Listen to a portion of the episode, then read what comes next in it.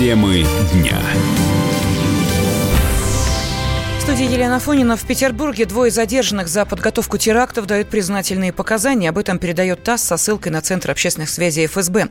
Там уточнили, что следственные органы возбудили уголовное дело. Сотрудники ФСБ провели обыски в квартире задержанных. На кадрах, опубликованных пресс-службой ведомства, видны вскрытый ящик с патронами, ножи, провода, комплекты черной одежды с солнцезащитными очками. Пресс-секретарь президента России Дмитрий Песков сообщил о том, что информацию о предстоящих терактах передали по специальным каналам связи. Было же сказано в сообщении. Информация, переданная по каналам специальных служб. Вы же видите сообщение. Э, сообщение Федеральной службы безопасности о задержании двух подозреваемых. Это более чем красноречиво говорит о результативности. Ранее стало известно, что данные о готовящихся терактах сотрудникам ФСБ передали американские коллеги. Но накануне Владимир Путин в телефонном разговоре поблагодарил американского коллегу Дональда Трампа за предоставленную информацию столичном аэропорту Домодедово изучают возможность возвращения курительных комнат. Об этом радио «Комсомольская правда» сообщил руководитель пресс-службы воздушной гавани Александр Власов. Он также отметил, что пока нет точных сроков, когда курилки оборудуют для пассажиров В данный момент все курительные комнаты, которые были закрыты, они в связи с запретом на курение, который был ранее введен, они уже переоборудованы. Поэтому на данный момент мы изучаем возможности для размещения курительных комнат, в том числе на новых площадях в терминале. Московский аэропорт Шереметьево планирует вернуть курилки в терминалы в начале следующего года. Точной даты пока нет, сообщили РИА Новости в пресс-службе авиагавани. 27 декабря Владимир Путин подписал закон, возвращающий курилки в здание аэропортов. Согласно документу, у таких помещений будут непрозрачные стены. Они должны быть оснащены системой вентиляции. Курилки разрешено размещать в зонах, где находятся пассажиры после регистрации на рейс и предполетного досмотра, а также следующие транзитом. Ну а тем временем в столичных международных аэропортах задержаны десятки рейсов. По данным Яндекс расписания, самая сложная ситуация в Домодедове. Там вовремя не вылетели 15 самолетов, один отменили. Во Внукове задержаны 4 рейса, 2 отменены. В Шереметьеве изменено время вылета 6 рейсов. При этом в пресс-службах аэропортов Домодедово и Шереметьево радио «Комсомольская правда» сообщили, что критических изменений в расписании нет, авиагавани работают в штатном режиме. Пассажирам, тем не менее, рекомендуют пройти онлайн-регистрацию, заранее распечатать посадочный талон и приехать не за три часа до вылета, а пораньше. Все из-за того, что 30 декабря – это самый загруженный день. Многие россияне отправляются в отпуск именно в понедельник. Ну а между тем в Москве объявлен желтый уровень погодной опасности. Причина – сильный ветер. Порывы могут достигать 18 метров в секунду. При этом до вечера понедельника будет идти снег, метель уже надвигается на столичный регион. Однако, как отметил ведущий специалист Центра погоды ФОБОС Александр Синенков, в первые дни Нового года в Центральной России будет по-прежнему тепло сохранится умеренно теплая на 6-7 градусов выше климатической нормы погода. При этом колебания температуры в течение этого времени будут весьма существенными. Первый день Нового года мы ожидаем отрицательную температуру минус 1, минус 3 градуса в столице. В четверг температура будет положительной, 0 плюс 2 градуса. В пятницу она тоже сохранится положительной, а вот начиная с субботы уже снова снова пойдет вниз, ниже нуля. В воскресенье температура снова перейдет к отрицательным значениям, понизится до минус 4, минус 6 градусов. Этом э, погода будет преобладать облачная, с редкими прояснениями. Время от времени будут идти осадки. При положительных температурах это преимущественно мокрый снег. При отрицательных температурах просто снег, сухой снег. Но количество осадков очень незначительно. До высота снежного покрова а речь идет о двух, трех, четырех сантиметрах максимум. В других регионах России в ближайшее время ожидаются сильный ветер и метель, говорит ведущий метеоролог гидромедцентра Марина Макарова слабый минус на севере. Ветер здесь а, в Карелии дождь, мокрый снег. Ветер до 18 метров в секунду. На акваториях крупных а, до 22 метров в секунду. А в Архангельской области сильный снег, мокрый снег, гололед, метель, ветер 15-20 метров в секунду. В Ненецком автономном округе снег, сильная метель, ветер до 23 метров в секунду. На побережье 27-32. В Московская область сильный снег, а мокрый снег, дождь, гололед, ветер 15-20, метель, снежные заносы. В Южном федеральном округе в районе Новороссийска ветреная погода 20-25. Приволжском округе тоже местами ветер до 15-20 метров в секунду. И здесь снег и метель тоже может быть. В МЧС рекомендуют в плохую погоду обходить рекламные щиты и шаткие конструкции, а также не парковать автомобили вблизи деревьев. Во время метели и гололедицы спасатели также советуют водителям снизить скорость движения, увеличить дистанцию от впереди идущих транспортных средств, а также избегать внезапных маневров. Футболист Павел Мамаев планирует развивать свою дальнейшую карьеру в спорте. Об этом он рассказал в эксклюзивном интервью «Радио КП».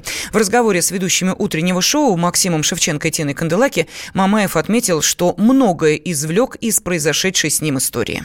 Наша жизнь состоит из ошибок, из каких-то испытаний, поэтому для меня это, я считаю, все равно шаг вперед. И из этого я извлек огромный урок для себя, для дальнейшей своей жизни. Я планирую просто получать каждый день удовольствие от жизни и э, постараться не допускать тех ошибок, которые я допускал. Я хочу максимально приносить пользу своему клубу.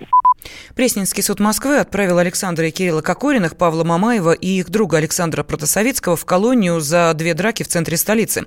Они получили сроки от одного года пяти месяцев до одного года шести месяцев заключения. 17 сентября братья Кокорины и Павел Мамаев вышли на свободу. Красноярске неравнодушные люди за ночь собрали больше миллиона рублей на квартиру для пенсионера. 68-летний Заки Рахматуллин отдал все деньги на спасение дочери, вынужден был просить милостыню возле супермаркета. Однако его жизнь изменилась после того, как об истории пенсионера в соцсетях рассказала местная жительница. С подробностями мой коллега Егор Зайцев. Большую часть своей жизни Закир Рахматуллин прожил вместе со своей женой Валентиной. В семье у них было два ребенка. Старшая дочь от первого брака Валентины Светлана. Ее Закий Мингалеевич удочерил и воспитывал как родную. Позже у супругов появился общий ребенок Анна. Закий в то время работал на стройках, поэтому семья получила трехкомнатную квартиру. В общем, все было как у всех. До 2008 года, пока у старшей дочери Светланы не обнаружили рак. А мы как могли лечили, если лекарства от 50 до 100 тысяч, господи, будут. А две операции сделали, там денег не знаю сколько уже, уйма. Две квартиры заложили, кредиты брали, а там банкирши местные а, аж 500 процентов брали, понимаете. Несмотря на все усилия спасти Светлану не удалось. Ей было 34 года. Похоронив дочь, Рахматуллины остались лицом к лицу со своей бедой, долгами. Младшая дочь помочь не смогла, сама перебивалась в маленьком поселке случайными заработками. Пришлось продать единственную квартиру, но этого все равно не хватило. Судебные приставы арестовали оставшееся имущество. С двумя чемоданами супруги переехали в глухую деревню. Когда-то купили там подачу маленький дом. Для зимы он совершенно не приспособлен, но лучше так, чем на улице улица, рассказывает Закий. В Красноярске работал, помогал дочери, а то на вахте, то еще где-то подрабатывал. И вот я два года назад, в декабре месяце, у меня нога заболела, отнялась. Увезли в больницу на Павлова.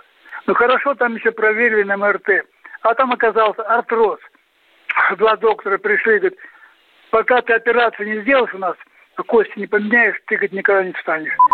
Не выдержав такой жизни, Закий Мингалеевич вышел на улицу с протянутой рукой. Однажды к пожилому мужчине, просящему милостыню, возле супермаркета подошла Катерина Челикян.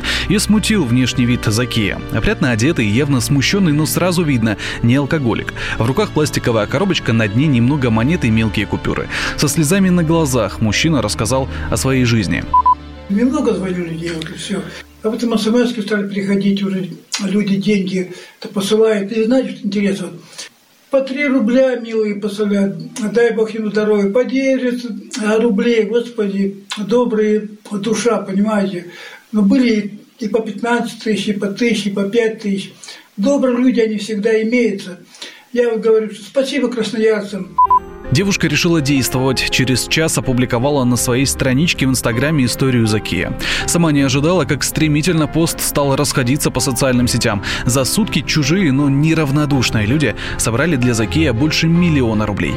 Красноярцы не только присылают деньги, но и приезжают с подарками в маленькую, но очень уютную квартиру дедушки Закия и его жены. Все скромно, но чисто. Что семья будет делать с деньгами? Ну, первым делом купят небольшую квартиру или частный дом. Тогда не придется платить за аренду, а это самое главное. Егор Зайцев, Елена Некрасова, радио «Комсомольская правда». Камень за камнем мы построим все, что хотим самыми яркими красками. Нарисуем сотни картин, мы отыщем друг друга. В лабиринтах глобальной сети, если разбежимся как следует, то полетим до самой высокой вершины.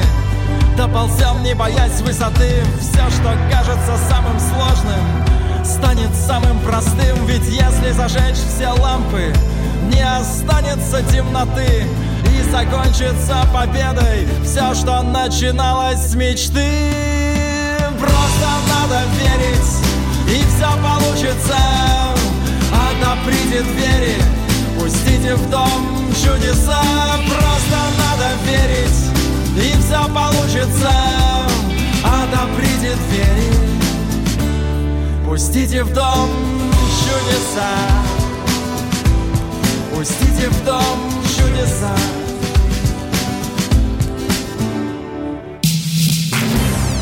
Темы дня. Противоположные взгляды. Оппозиция, я считаю, героями. Твое право считаю. Да, Тина, что ты несешь? Ну а как? какую? Максим, Смеешься. я не смеюсь, но просто нельзя так говорить. Себя послушай.